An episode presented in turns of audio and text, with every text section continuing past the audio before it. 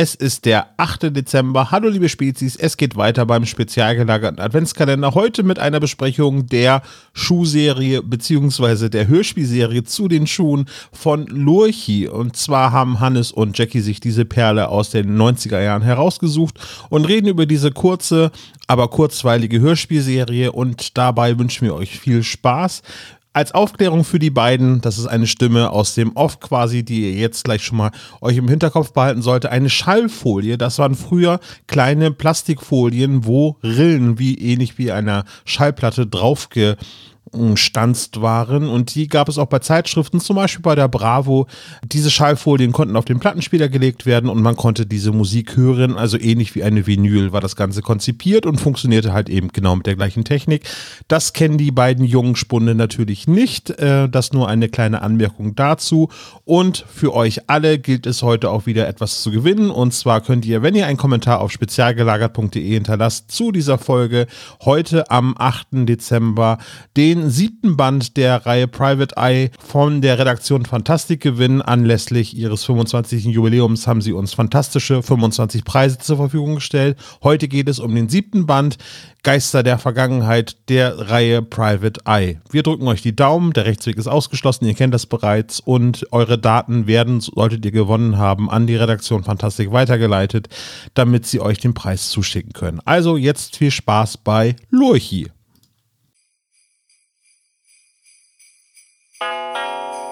Der spezial gelagerte Sonderpodcast.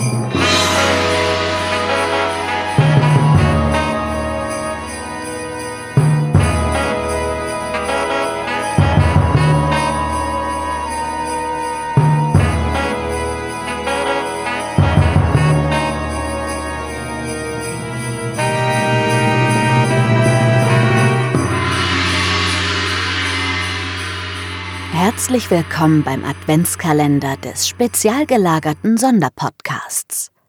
Der folgende Podcast ist eine Dauerwerbesendung.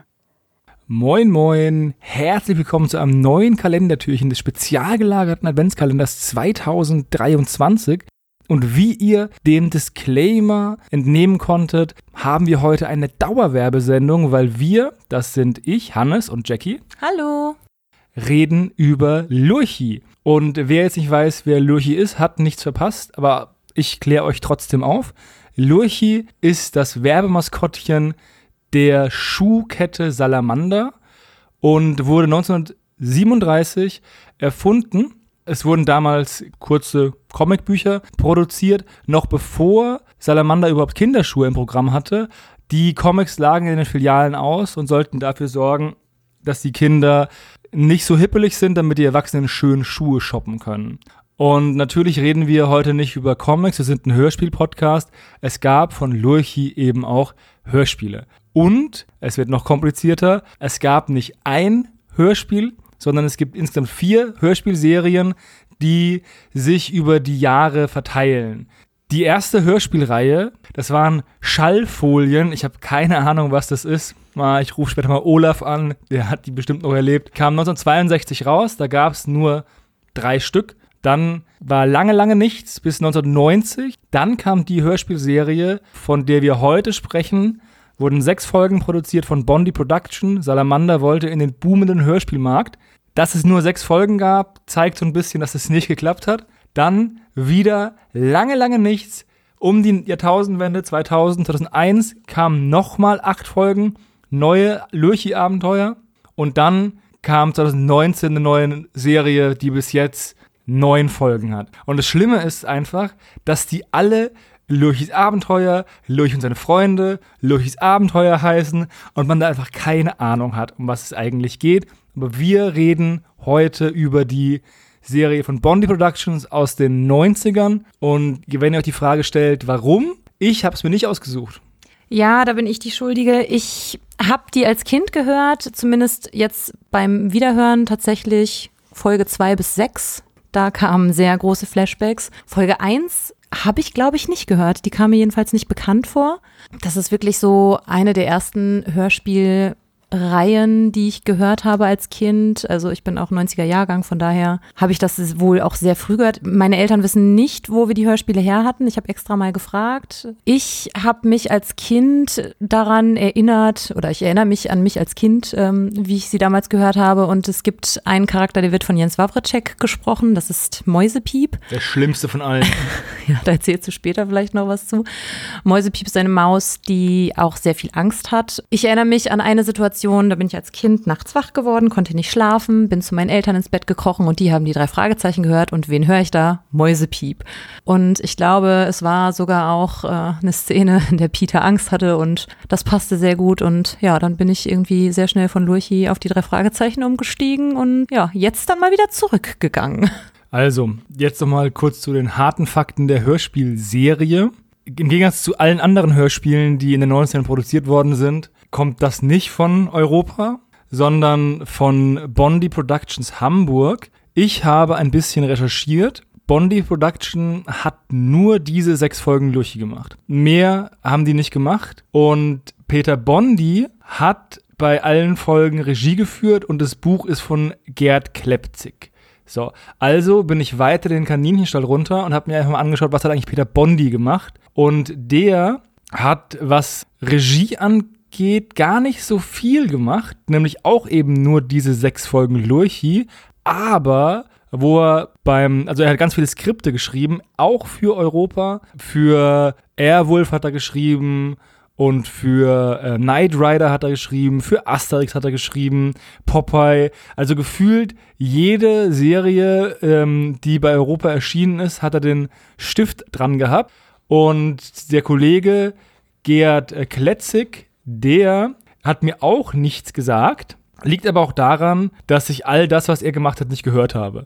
Also der hat das Buch geschrieben bei zum Beispiel Baba, der kleine Elefant, nie gehört. Und dann bei ganz vielen, ja, bei Lurchi noch, noch mehr Barber und das war's dann auch.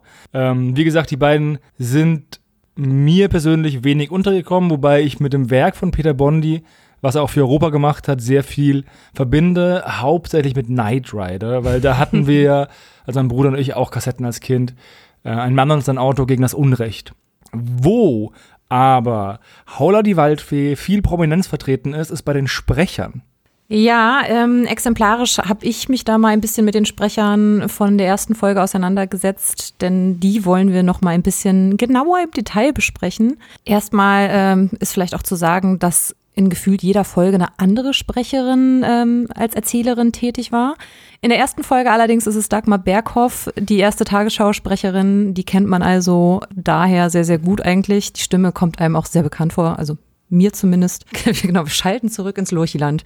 Die hat lustigerweise, ich habe dann mal geschaut, was sie so gemacht hat, ähm, auch die ein oder andere Sprechrolle gemacht bei den drei Fragezeichen, jetzt nur eine, glaube ich. Ähm, da war sie aber auch TV-Nachrichtensprecherin, nämlich im Haus des Henkers und bei Tom und Jerry hat sie auch die Erzählerrolle. Eine Folge Honey und Nanny hat sie auch mitgesprochen, da war sie auch eine Moderatorin. Also ähm, das ist schon ein bisschen auf den Leib geschneidert, jeweils die Rolle, die sie da einnimmt. Dann gibt es natürlich Lurchi, den Salamander, im, der wird gesprochen von Boris Tessmann. Hat mir erst so gar nichts gesagt, aber im Nachhinein ähm, hat er doch sehr, sehr viel gesprochen. Ich glaube, das prominenteste war so die Synchronrolle von Johnny Depp in 21 Jump Street in der Serie. Aber der hat auch bei einigen Hörspielen mitgesprochen, zum Beispiel bei Fünf Freunden. Ähm, bei TKKG war er Erwin Patelka in Rauschgift Razzia im Internat. Bei den drei Fragezeichen hat er in Gold der Wikinger und in Automafia mitgespielt, aber wird da jeweils nicht erwähnt, interessanterweise. Möchtest du vielleicht äh, etwas zu Lurchi als Charakter sagen? Wollen wir direkt die Charaktere dabei vorstellen?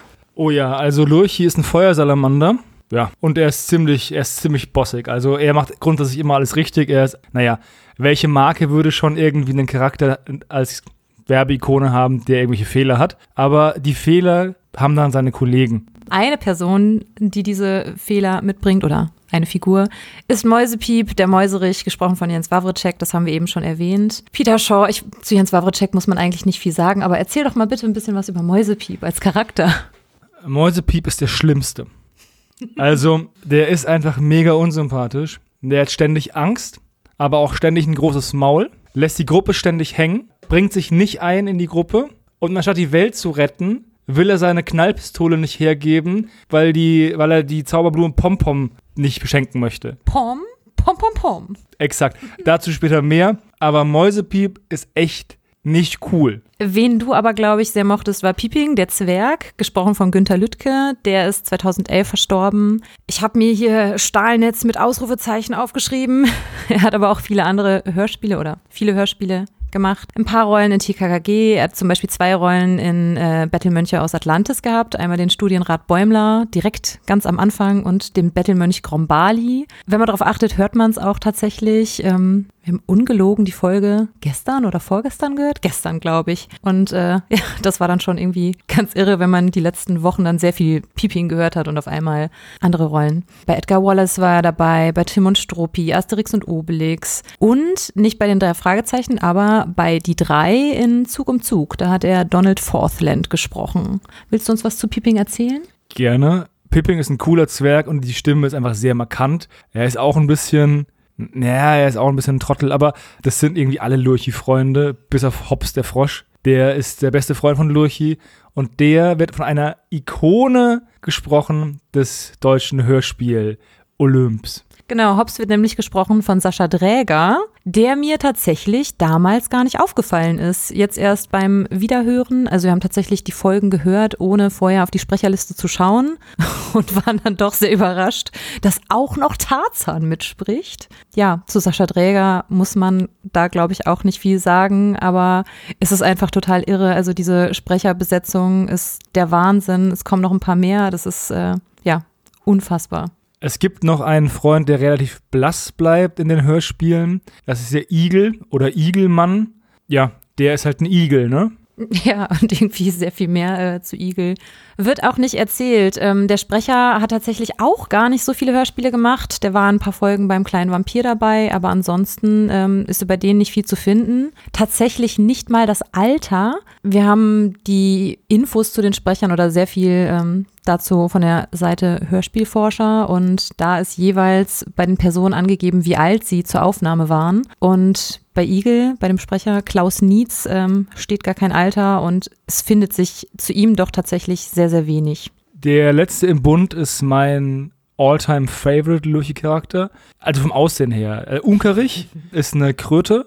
Eine Gelbbauchunke. Eine gelbe Bauchunke und so sieht auch aus. Er ist gelb mit roten Punkten und hat so eine geile blaue Kapitänsmütze auf. Und der fungiert so ein bisschen als im Internet steht Büttel, also als Wachmann im Lurchi-Land. Ich weiß nicht, wozu man den braucht, wenn das nur von fünf anderen Leuten bewohnt ist und die alle Freunde sind. Aber offensichtlich braucht man den.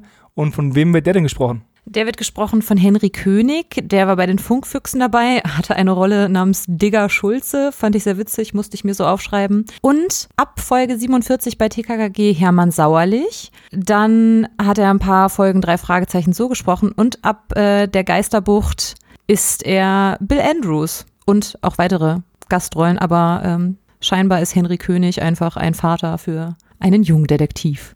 So, das war jetzt der Hauptcast. Der bleibt bis auf die Erzählerin, die mehrfach wechselt. Es gibt insgesamt vier Erzählerinnen in sechs Folgen, glaube ich. Bleibt unverändert. Und es gibt einen immens großen Nebencast in jeder Folge. Und auch wenn der vielleicht nicht so prominent besetzt ist, ist die Sprecherleistung eigentlich durchgängig top. Die Storylines, die sie da verkörpern, da kommen wir dann gleich dazu. Aber vielleicht wollen wir dann erst im Hörspiel, wenn die Personen auftauchen, über die Sprecher sprechen, weil es bringt vielleicht nicht so viel für euch, wenn ihr jetzt nicht wisst, welche Rolle die sprechen. Dann gehen wir mal zum Cover. Die Cover sind ja auch sehr, naja, ikonisch, nicht unbedingt, weil sie keine Ikonen sind, aber sie haben Ikonie-Potenzial, weil sie sehr schön gestaltet sind. Ja, die Cover sind alle, ich würde sagen, grün umrandet. Oben steht in gelber Schreibschrift so ein bisschen angeschrägt Lurchis Abenteuer. Zwischen diesen zwei Worten äh, ist da noch so ein Lurchi, der da rausguckt und den Hut zückt. Und unter Lurchis Abenteuer steht tatsächlich jetzt auf dem Cover von Folge 1, Folge 1, also steht jeweils immer nur Folge XY. Der Titel der Folge ist da gar nicht aufgeführt, da wird komplett drauf verzichtet. Unten wieder in gelber Schreibschrift ähm, steht lustige Salamander-Geschichten. Ich finde, das lustig, das passt. Die Schreibschrift ist übrigens auch so eine Sache. Ähm, ich habe ja meine Eltern gefragt, woher die Hörspiele kommen. Da wussten sie nicht so Bescheid, aber meine Mutter hat damals die Lurchi-Bücher gelesen, die alle in Schreibschrift und in Paarreim, glaube ich, verfasst ja. sind.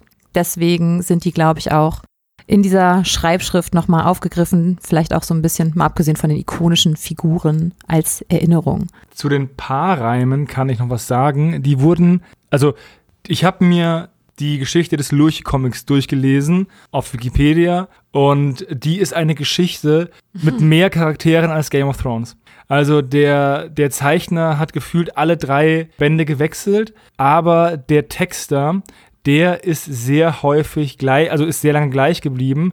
Und es war meines Wissens wirklich der Chef oder Prokurist von Salamander, der das sozusagen unentgeltlich diese Texte gemacht hat. Also der war der Vorläufer von dem Seitenbacher Müsli-Mensch, der auch als Chef seines Konzerns selbst die Werbung einspricht. Ganz faszinierende Geschichte. Die Geschichte des Luchi Comics werden wir hier nicht erwähnen, aber wer Interesse hat, einfach mal nachlesen. Es ist krass, wie viel Tiefe eine Geschichte über eine Werbefigur haben kann und wie viele Menschen sich daran abgearbeitet haben. Lurchi erscheint immer noch, beziehungsweise ist bis vor kurzem immer noch erschienen. Salamander wurde, habe ich dann auch gelesen, mehrfach verkauft und die meisten Ladengeschäfte wurden zugemacht. Auch der in Würzburg, der ist jetzt gerade zugemacht worden vor drei, vier Wochen. Da kommt es in Rituals rein. Warum auch nicht? Genau, jetzt haben wir so die Grundform der Cover erzählt, aber jedes Cover hat natürlich auch nochmal ein einzigartiges eigenes Bild. Ich würde euch jetzt einfach mal erzählen, was man so auf dem Cover sieht von Folge 1, die übrigens heißt Der Zauberer Abrasimsa. Da sieht man nämlich Lurchi und Hops oben rechts auf einem Vorsprung und unter ihnen sieht man Unkerich und die Schlange Ida, die später auftaucht. Die möchte den Unkerich nämlich gerne fressen. Die Schlange Ida bekommt aber gerade ordentlichen Stein auf den Schwanz geworfen und äh, sehr, sehr ordentlich, weil er mit sehr sichtbaren Fluglinien auf den Schwanz fliegt. Also das Cover kann man sich ergoogeln. Qualität ist so bedingt. Also ist es in klein zu sehen, anzoomen ist schwierig, weil, ähm, naja, da geht dann viel vom Cover verloren. Und irgendwie unten links ist auch noch eine Biene oder eine Wespe. Keine Ahnung, wer das ist. In der Folge selber äh, taucht sie gar nicht auf. Was mir allerdings noch aufgefallen ist, ist der Look von den Freunden. Den finde ich super interessant. Äh, Lurchi trägt in dieser Version von ihm, also der, die Figuren, die werden ja immer wieder mal unterschiedlich illustriert. Und in diesen Illustrationen hat der Lurchi einen Hut auf. Ähm, ich dachte irgendwie an einen Jagdhut, aber ich glaube, es ist eher so eine Art Trachtenhut. So ein Seppelhut. Ja. Der Hobbs, sein Freund, der wirkt sehr nackt auf dem Bild. Ähm, und Unkerich, der hat halt eben, was sagtest du zu dem Hut? Das ist eine Kapitänsmütze, eine Kap so wie so ein Elbsegler. Ja, ich, ähm, ich war mir irgendwie nicht sicher, als ich es gesehen habe, war es für mich so eine Mischung aus Polizisten und Matrosenmütze. Erinnert sehr an Donald Duck, fand ich. Also, ja, wir gucken uns gerade Bilder an. Das ist, schon, das ist schon eine Polizeimütze auf dem einen Bild, aber ja, es, ist, es gibt sehr viele unterschiedliche Bilder. Ähm, und trägt dann dazu schwarze Stiefel und hat einen sehr, sehr dünnen Gürtel um den Bauch. Also es ist, es ist sehr interessant. Es ist ein Look. Ja, die sind, die Charaktere sind gefühlt bis auf den Zwerg alle nackt und die haben erst über die Jahre Hosen bekommen. Also die neueste Version von Unkerich hat so einen roten Rollkragenpullover, eben diese Mütze und so ein so Ölzeug, als so ein gelbes Ölzeug an. Aber wie gesagt, die wurden mehrfach umillustriert. Jetzt tragen sie halt Klamotten.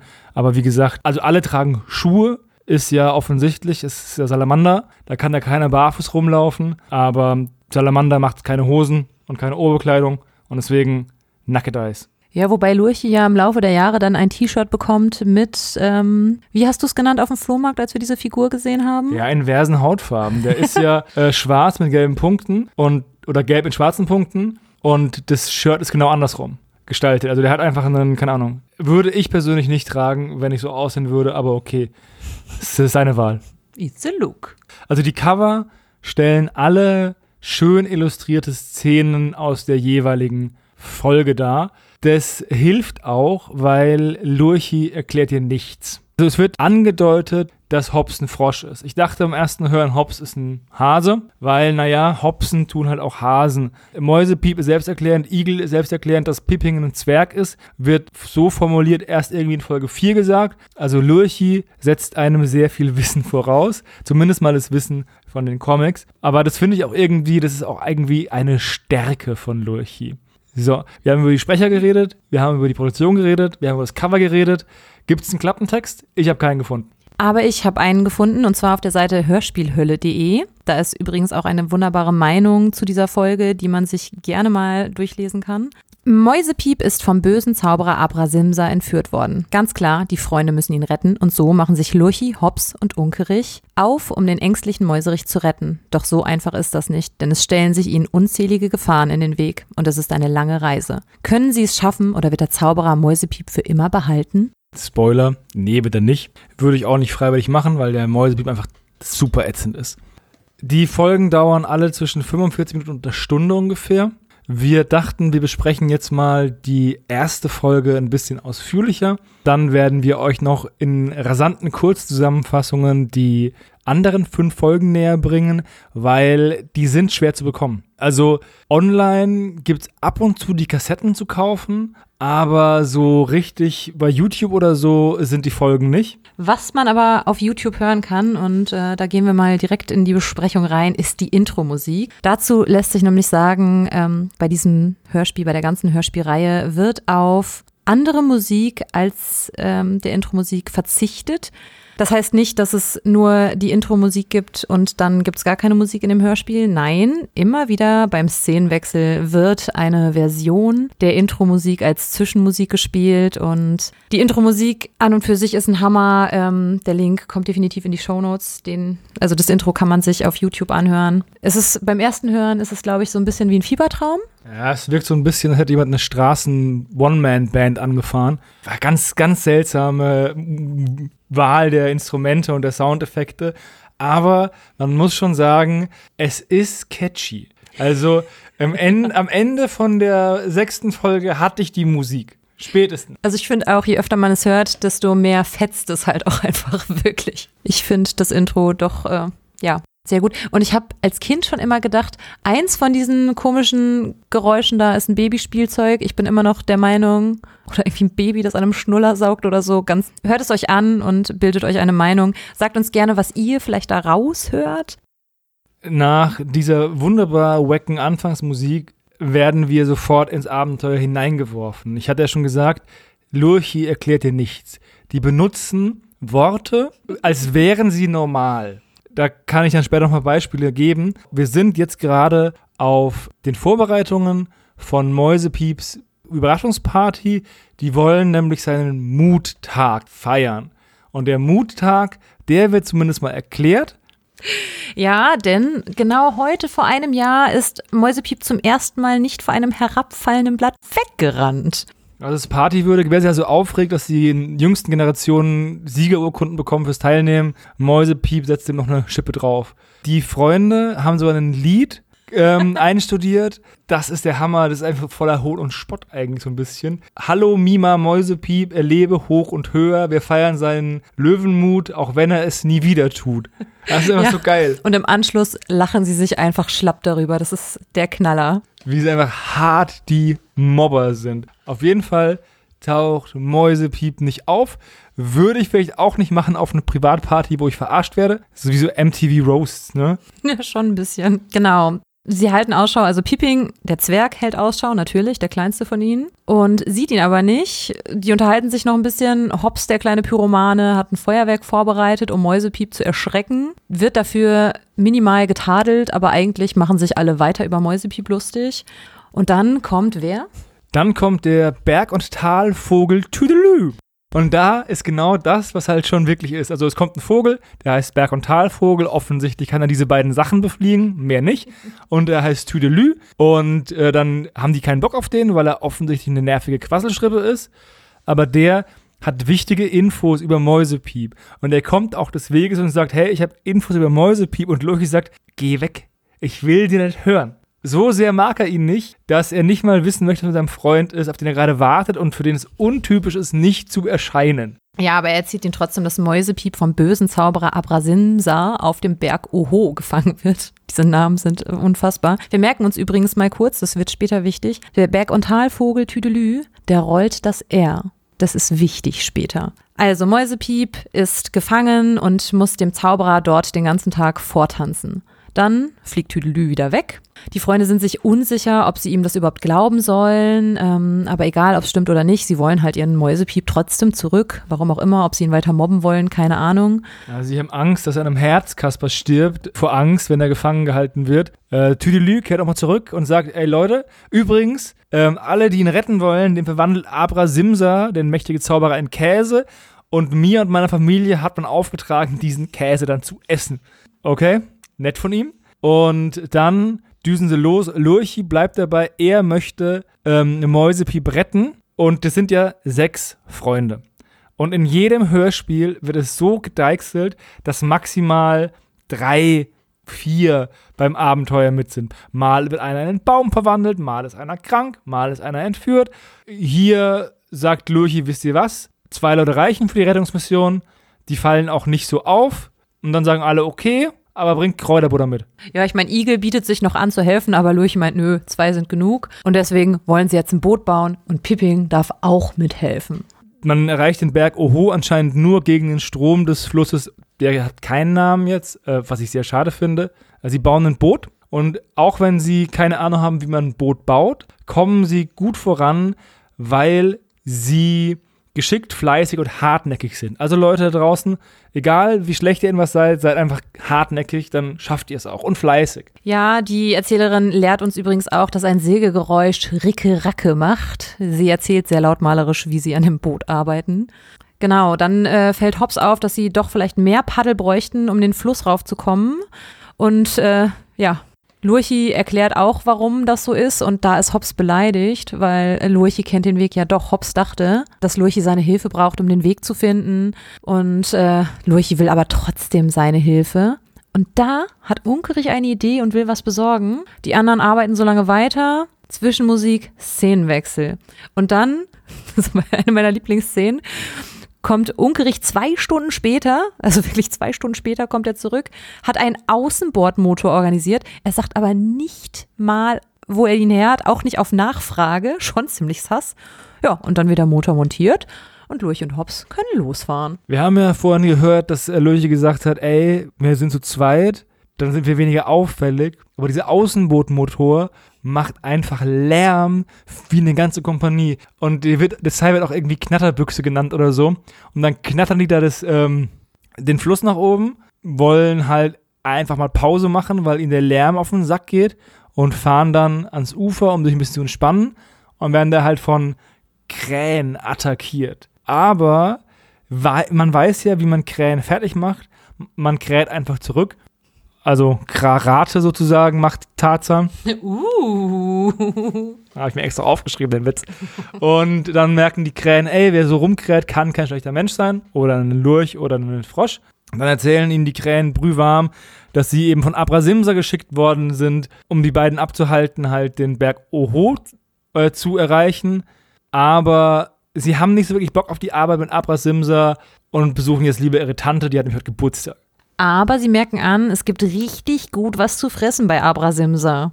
Und dann kommt jetzt auch gleich die Szene, die auf dem Cover beschrieben wird, nämlich ähm, die Krähen erzählen, dass unweit von ihnen gerade die Schlange Ida einen Unk verspeist. Lurchi möchte eingreifen, schon allein Unkerich zuliebe, und sie eilen darüber, also die Krähen fliegen, Lurchi und Hobbs müssen laufen. Auch so eine richtig schöne Zeit-Kontinuum-Geschichte. Unkerich war schneller als das Motorboot, aber die Schlange frisst langsamer als alle anderen Tiere auf der Welt, weil die Krähen fliegen zu Lurchi, lernen sich kennen, quatschen, sagen, da wird jemand gefressen, fliegen dahin, Lurchi läuft zurück, die Schlange hat den Unkerich immer noch nicht gefressen und dann schmeißen sie den Stein auf den Schwanz. Die Krähen erwähnen übrigens auch, dass dieser Außenmotor recht, recht laut ist. Du hast das jetzt so schön kurz äh, zusammengefasst. Eine Stelle muss ich aber doch noch erwähnen, nämlich ähm, wo sie den Unkerich sehen. Die Krähen sagen nämlich nur, sie haben einen, Un einen Unk gesehen. Da wissen die Freunde aber noch nicht, dass es sich um ihren Freund Unkerich handelt. Als sie das dann feststellen, kommentiert eine Krähe, das ist ja blöde. Das ist einfach der Knaller.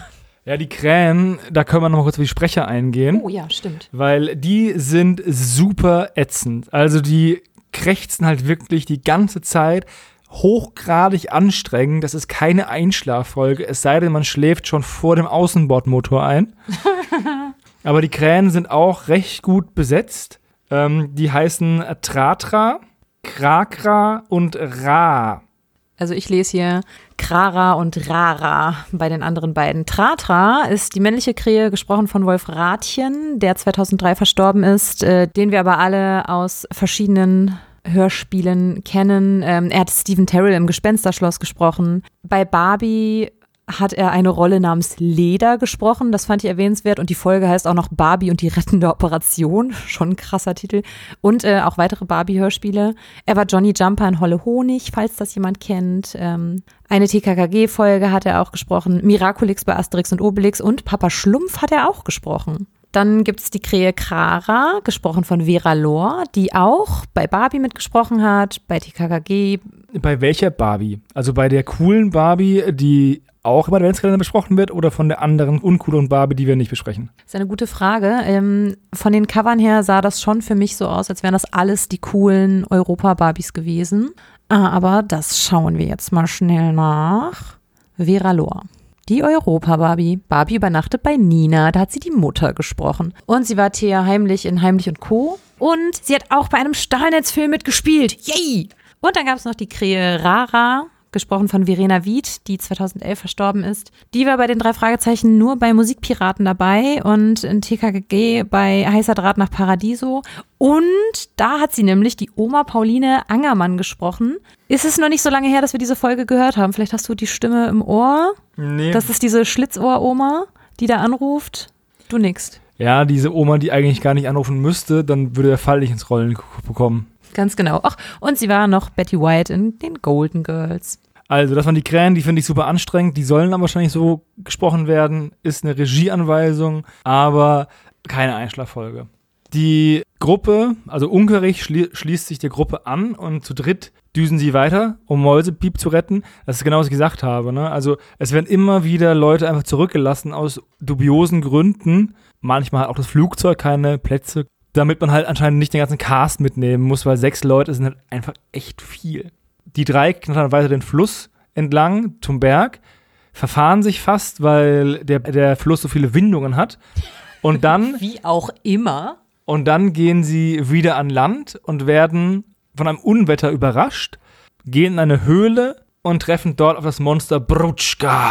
Ja, pass mal auf. Es ist nämlich so, sie sind in dieser Höhle drin, entdecken eben dieses Monster Prutschka und fragen freundlich, wer das denn ist. Das äh, wird später auch nochmal wichtig. Und es stellt sich vor, das große Ungeheuer Prutschka, das auch ganz arg das R rollt. Dieses Monster wurde von Abrasimsa geschickt, denn dieser habe ihn in das Ungeheuer verwandelt. Vorher war er übrigens die Krähe Schra. Wir erinnern uns, die Krähe Schra ist doch die Tante von den anderen Krähen, die Geburtstag hat. Der Auftrag von Abrasimsa an Prutschka war, dass er die Freunde wie eine Mücke zerdrücken soll. Aber Prutschka ist viel zu traurig dafür. Ja, und dann gratulieren Lurchi und seine Freunde ihr zum Geburtstag, ihm, ihr, dem Ungeheuer. Und da möchte das Ungeheuer doch auch was Nettes für die Freunde tun. Und da wünschen sie sich, dass der Felsblock vom Höhleneingang halt wieder entfernt wird. Und äh, ja, das macht das Ungeheuer dann auch. Und, ähm, spricht sogar noch eine Warnung vor Abrasimsa aus. Sie verabschieden sich, wünschen ihr alles Gute und auf einmal ist äh, Schra oder Prutschka verschwunden. Das finden die komisch, stellen es aber irgendwie nicht in Frage, weil es ist ja Zauberei im Spiel.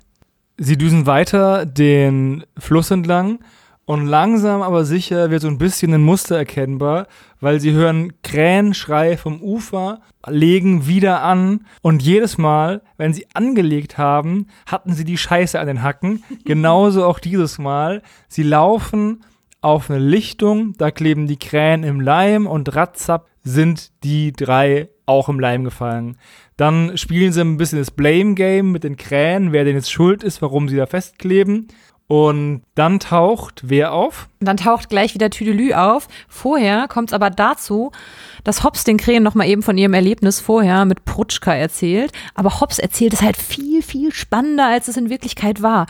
Erzählt, sie hören schwere Schritte, die langsam auf sie zukommen und so. Und es stimmt halt nicht. Also diese Begegnung mit Prutschka ist eigentlich total nett. Und äh, ja, Hobbs macht den Krähen dadurch ein bisschen Angst. Äh, denen wird's dann auch zu viel, sagen sie. Genau, und dann kommt Tüdelü, der Berg- und Talvogel. Der sagt, wenn sie versprechen, dass sie gehen, schickt Abrasimsa Regen und löst den Leim auf und dann düst er weg. Es fängt an zu regnen, der Leim geht weg und die Krähen erklären den vollkommen perplexen Freunden, dass ähm, Tüdelü niemand anderes ist als Abrasimsa, der Zauberer, der sich eben selbst in diesen Berg- und Talvogel verwandelt hat.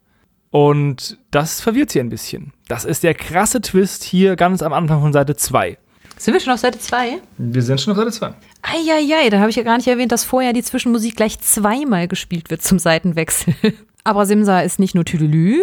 Abrasimsa, ähm, also sie vermuten, dass Abrasimsa auch das Ungeheuer Prutschka war, weil Abrasimsa verzaubert sich ja auch selbst gerne, haben sie von den Krähen gelernt. Und wir haben alle schon festgestellt, sowohl Tüdelü als auch Prutschka rollen hart das R. Es geht weiter. Jetzt schließen sich die Krähen dem Team an und zu sechs geht's weiter hoch auf den Berg Oho zum magischen Schloss von Abrasimsa und sie kämpfen sich da hoch. Irgendwann haben die Krähen zu viel Angst und müssen sich zurückziehen. Aber Lurchi, Hobbs und Unkerich, das sind übrigens die coolsten Freunde, finde ich. Dann auf Platz 4 kommt Pipping und Igel und Mäusepiep kann man sich auch schenken. Also sie klettern dem, dem violetten Himmel entgegen und stehen vor diesem magischen Schloss und der Burggraben ist, ist für voller kochendem Wasser und da sind Knochen drin. Also schon sehr, sehr gruselig da oben. Da Sind übrigens nicht nur Knochen drin, es wird tatsächlich gesagt, hustende Köpfe schwimmen in dieser Brühe. Ich finde es so geil. Hustende Köpfe. What? Also jetzt haben vor dem Schloss haben sie ja nochmal einen weiteren verrückten Encounter, wie man beim Rollenspiel sagt. Es kommt nämlich ein Gespenst und dem Gespenst ähm, schieben sie halt einfach Böller unters Hemd. Die hatten nämlich Hobbs dabei, weil Hobbs geht den ganzen Weg von der Mut-Überraschungsparty bis hin zum mystischen Schloss vom Zauberer Abrasimsa mit seinem Feuerwerk, weil er Mäusepiep ja immer noch erschrecken möchte. Also wirklich Dedication at its finest. Hobbs ist einfach cool. Das Heulgespenst Ovaya ist übrigens auch einfach nochmal super witzig. Ähm, gesprochen wird's von Scroll, Scroll. Ovaya, das Heulgespenst, wird gesprochen von Jochen Sernt. Äh, der war Battlecat in Masters of the Universe, hat in Peri Rodan mitgesprochen, bei Macabros ein paar Rollen, der war einer von den Daltons bei Lucky Lou und hat jeweils eine Folge TKKG und drei Fragezeichen mitgesprochen. Und Ovaya antwortet auf die Frage, wer er denn sei. Das weiß doch wirklich der Dümmste. Und wenn er es nicht weiß, muss er einfach zuhören. Denn er ruft immer, oh weia. Der arme Kerl.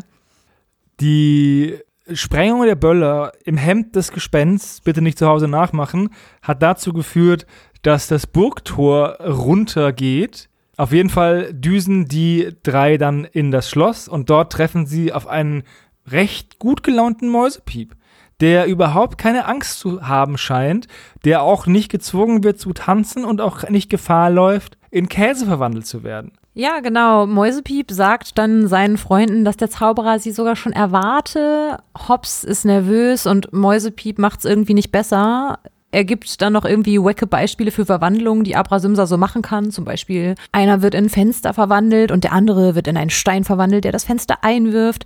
Und das macht Abrasimsa nur, damit er was zu lachen hat. weil er sehr, sehr böse ist.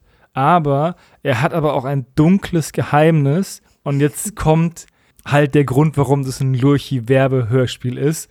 Die vier Freunde stehen vor Abrasimsa und Abrasimsa offenbart ihm, also Lurchi, dass er schlechte Füße hat. Dam, dam, dam. Und diese schlimmen, schlechten Füße machen ihn so böse. Und er hätte gerne einfach nur gute Schuhe und dann ähm, würde das auch endlich wieder gehen. Und dann sagt Lurchi, ja Digga, der Zug ist abgefahren, hättest du mal als Kind gute Schuhe getragen. Daraufhin verwandelt sich Abrasimsa in ein Kind und Lurchi sagt, okay, kannst die Schuhe in sieben, in sieben Tagen unten im Tal abholen. Es sind nur sechs Tage. Lurchi ist ganz, ganz zügig. Und das Kind ist logischerweise dann ein anderer Sprecher, der leider nicht aufgeführt wird. Aber dieses Kind rollt das R einfach noch viel, viel härter. Also es ist ja wohl logisch, dass der echte Abrasimsa das R natürlich auch rollt, wie Tüdelü und wie Porutschka. Aber dieses Kind, äh, ja, rollt das R eben auch ganz ordentlich. Luchi sagt auch zu Abrasimsa noch, ja Mensch, ne, du hättest auch einfach fragen können. Aber Abrasimsa meint, ja nee, so hat's ja mehr Spaß gemacht. Und die Freunde kommen dann natürlich auch ganz fix heim, weil Abrasimsa ihnen ein Flugzeug zaubert. Und dann kommt so der Signature-Spruch. Am Ende jeder Folge wird der ein bisschen abgewandelt, so dass es passt. Und in dieser Folge lautet dieser Spruch, alles wird am Ende gut, bist du zeitig gut beschut. Alles jubelt noch und noch, Salamander lebe hoch. Und dann merkt man, dass man in einem Werbefilm ist und dann kommt der Abspann. So, was kann man über Lurchis Abenteuer sagen? Ich habe das ja nicht als Kind gehört, demnach kommt keine nostalgische Verklärung bei mir vor. Ähm, die Sprecherleistung ist top, der Rest ist, also das Buch ist schon sehr anstrengend geschrieben. Also, was ich aber an Lurchi schätze, ist, dass sie wirklich einfach Sachen hinstellen und sagen, okay, das ist Tüdelü, der Berg- und Talvogel. Keine Erklärung, was ein Berg- und Talvogel macht. Das finde ich irgendwie sehr witzig, weil es so eine Immersion gibt und auch viel Platz für Fantasie. Man muss halt auch nicht alles erklären. Ich muss aber sagen, dass der Zauberer Abra Simsa mh, eine der schwächeren Folgen der sechs ist. Ich würde sogar sagen, die zweitschwächste. Das heißt, ähm, wir haben uns damit angefangen, weil wir mit der ersten Folge angefangen haben, aber sie ist nicht mein Favorite. Sie ist verrückt, weil dieses ganze Lurchi-Konzept tr sehr trashig ist, aber es ist halt qualitativ hochwertig umgesetzt. Total. Also man merkt schon, dass Peter Bondi bei der Frau Körting schon einiges gelernt hat und die Sprecher sind ja wirklich der Wahnsinn. Das wird einem jetzt im Erwachsenenalter, wenn man sich ein bisschen mehr damit auseinandersetzt, natürlich viel, viel bewusster.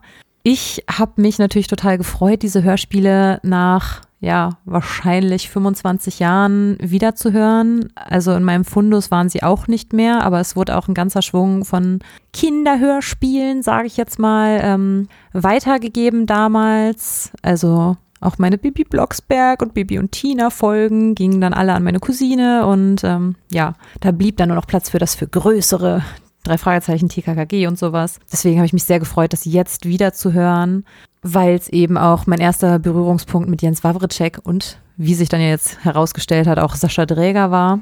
Es ist super lustig geschrieben. Also ich habe manchmal das Gefühl, ich glaube, als Erwachsener hat man da noch ein bisschen mehr Freude mit. Es gibt ja noch diese anderen Folgen, da gibt es Charaktere, die sind echt anstrengend, aber auch die oder gerade die haben bei mir so ein paar Erinnerungsflashbacks verursacht. Da kommen wir dann gleich noch zu, wenn wir die anderen Folgen noch ein bisschen kurz zusammenfassen.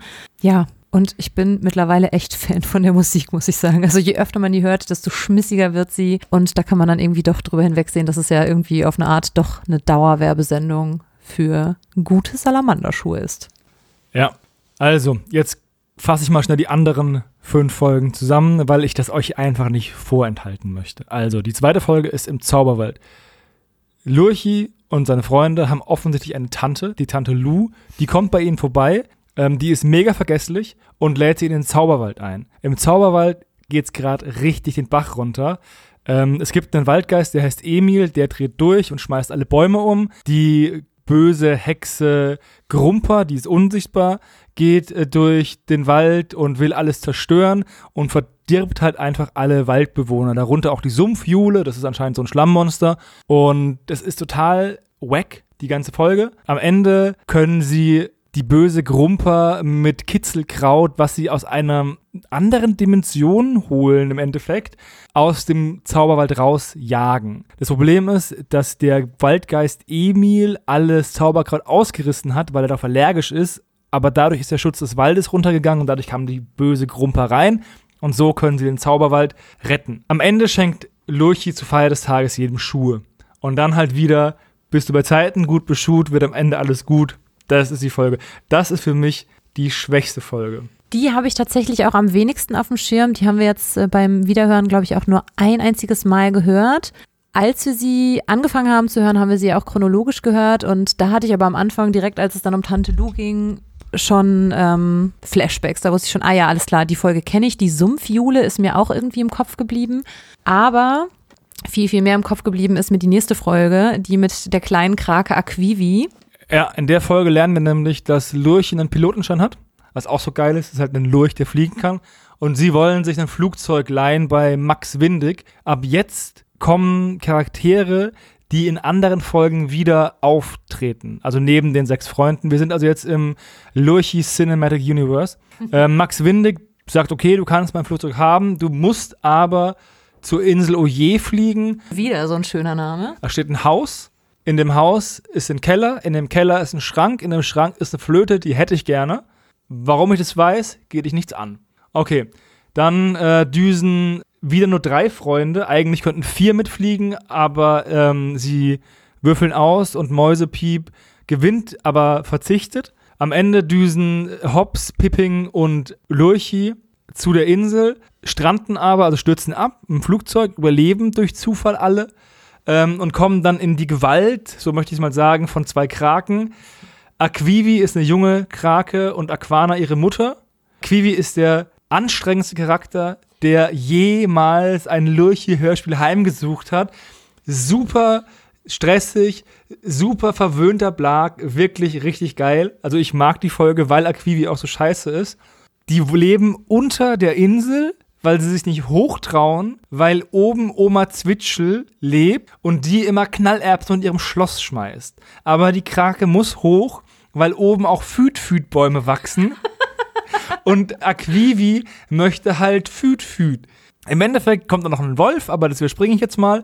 Das ist der schreckliche Reißzahnwolf. Ja. Und dass die anderen von dem Fühlverband festgehalten werden. Also in der Folge passiert sehr, sehr viel. Am Ende stürmen sozusagen äh, Lurchi, Aquivi, Pipping und wer war noch dabei? Hops. Hops.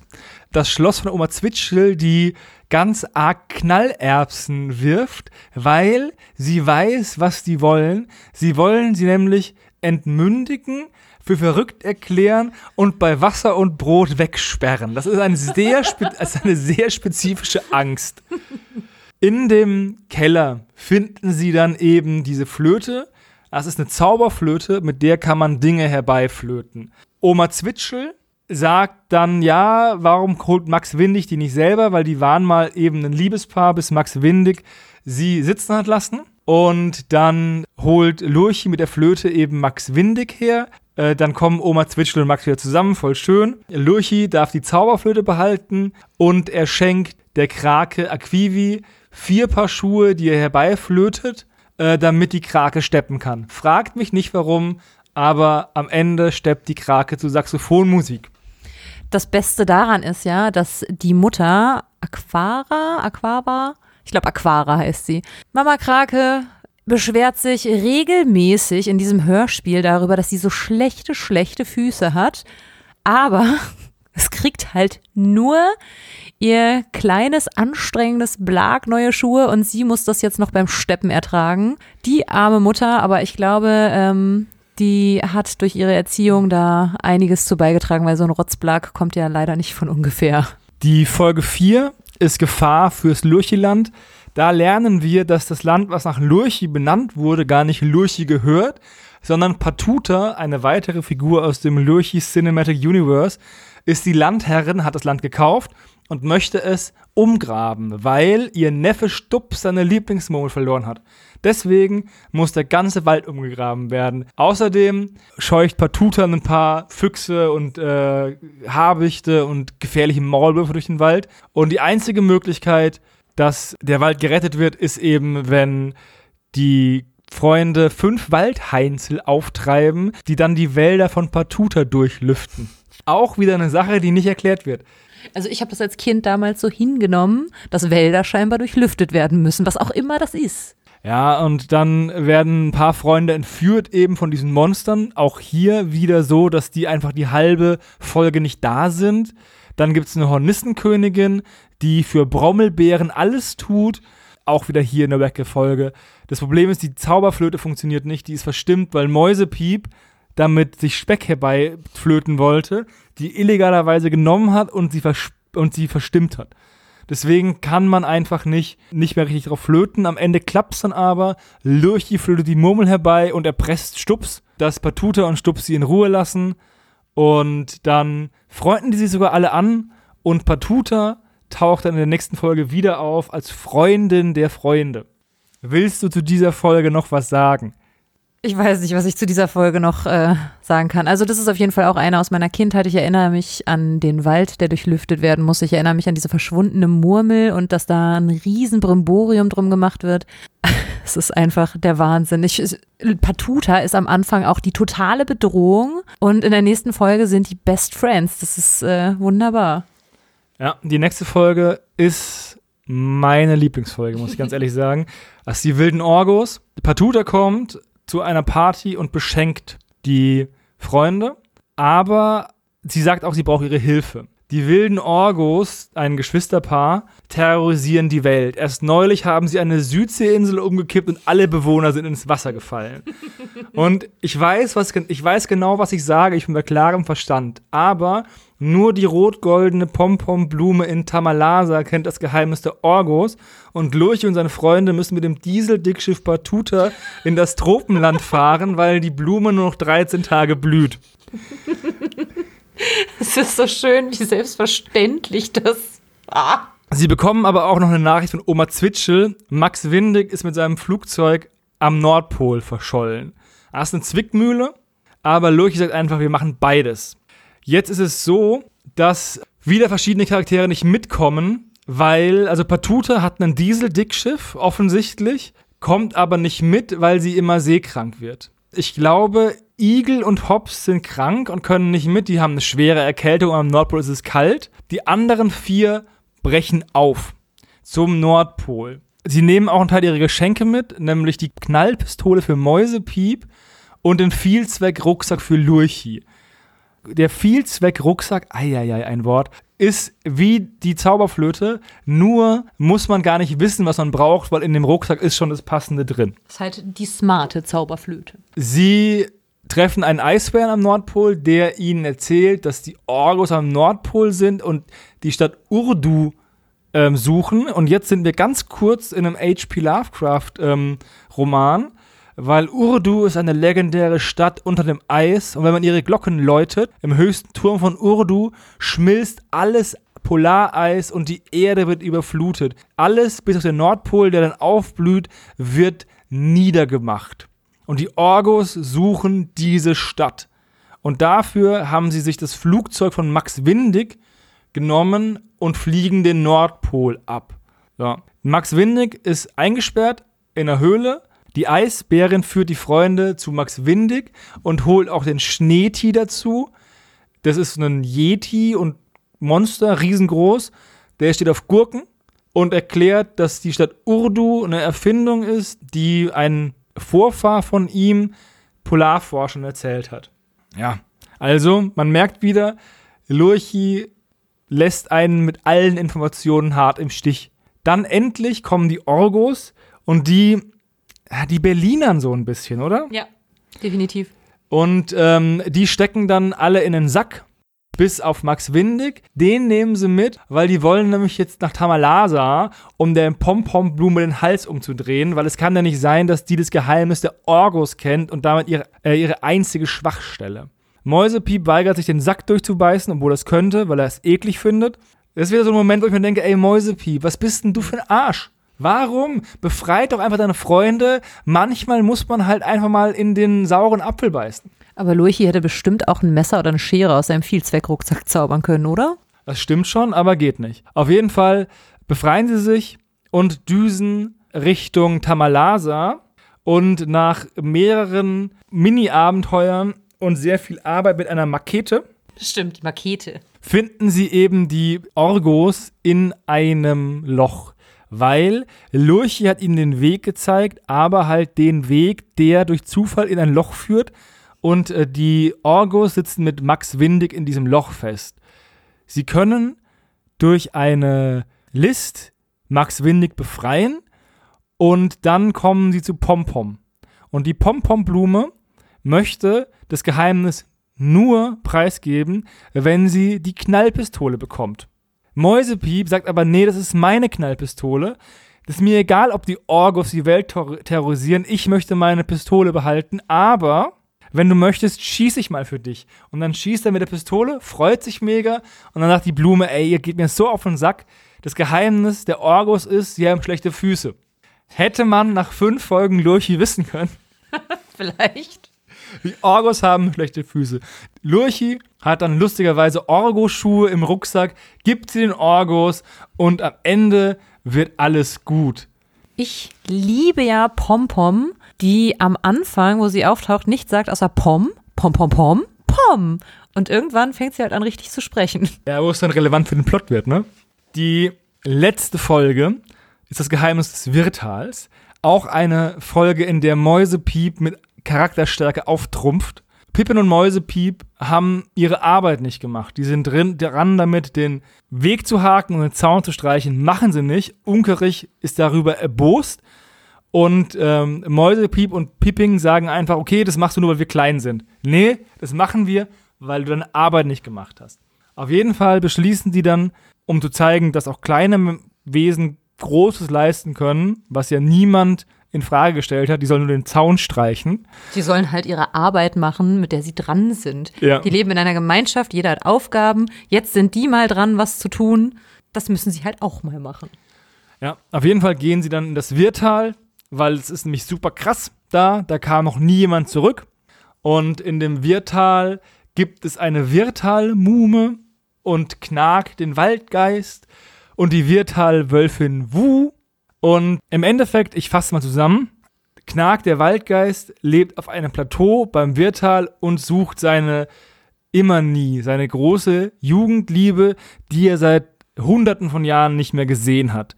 Im Wirtal gibt es eine Mume, die heißt Janene, die würde gerne auf das Plateau, kann aber nicht, weil sie barfuß ist und der Weg da hoch so steinig ist.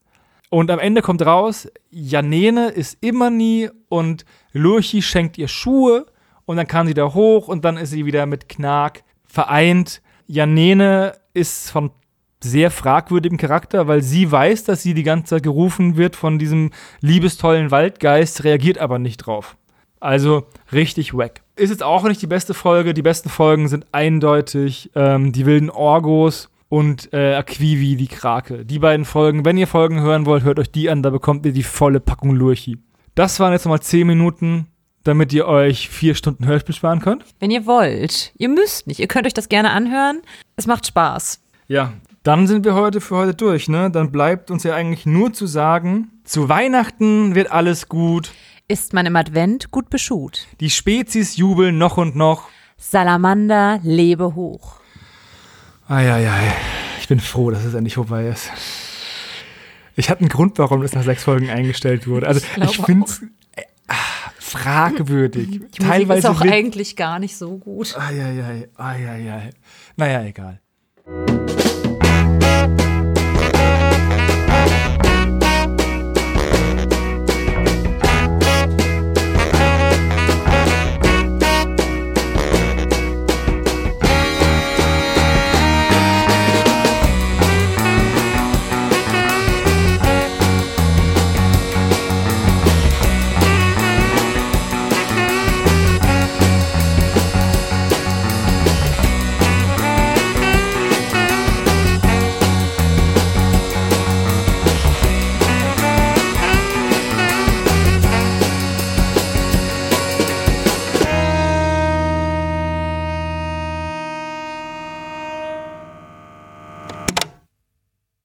Das war der spezial gelagerte Sonderpodcast.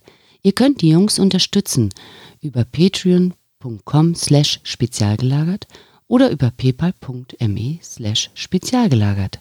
Der SSP bedankt sich recht herzlich bei Dr. Orgel für das tolle Intro und der Station Voice Heinz Kreinbaum. Der SSP ist ein Hobbyprojekt und steht in keinem Zusammenhang mit Kosmos oder Europa. Ihr findet den SSP auf Facebook, Twitter und Instagram jeweils unter Spezial gelagert sowie auf YouTube. Außerdem könnt ihr die Jungs auf dem SSP Discord-Server antreffen. Alle Links findet ihr natürlich auf der Webseite spezialgelagert.de. Bis zum nächsten Mal.